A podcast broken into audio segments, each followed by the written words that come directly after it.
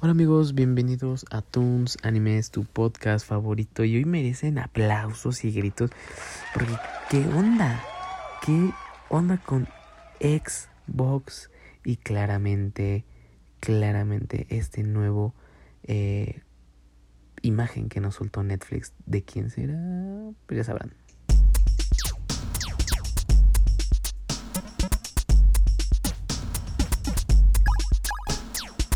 Bueno, vamos a empezar con el juego del calamar. Así es, el juego del calamar Netflix en Corea, obviamente, primero soltó una imagen con el ojo de la muñeca que si te mueves y te si te mueves y ella te ve, pa, muerto. Parece que ya viene la continuación, solamente dice coming soon, bueno, pronto y no sabemos qué, qué va a pasar. No sé qué tan buena idea sea una segunda temporada. La primera, la verdad, me gustó mucho. O sea, sí, sí estuvo bien, me entretuvo, nos hizo reír, nos hizo llorar, eh, nos hizo enojarnos. Pero creo que una segunda temporada no sé qué tan, qué tan buena idea sea. Tal vez, ojalá lo sepan, lo sepan manejar. Tal vez se vuelva a meter este personaje eh, eh, para poder destruir esta em, sociedad que se aprovecha de las personas. Que creo yo que algo va a ser así. No lo sabemos. pero creo, para mí, no sé, son series que a lo mejor primera y segunda temporada está ahí y ya, no más. Yo con la primera me hubiera quedado.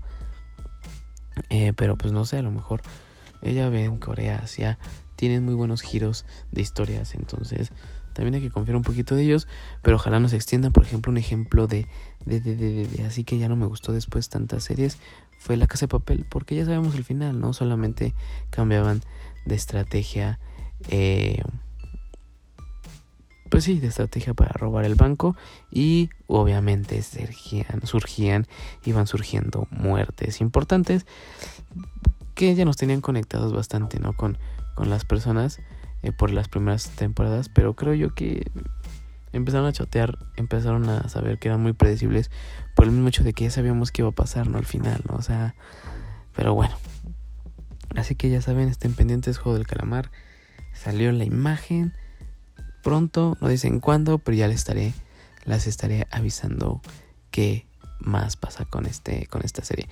Y Xbox rompiendo límites. Honestamente, ¿qué onda Xbox? O sea, em, puede ser el mayor fracaso o puede ser la mejor eh, parte líneas de cómo jugar videojuegos sin una consola. Exactamente como lo escuchaste, no más consolas y se alió con Samsung.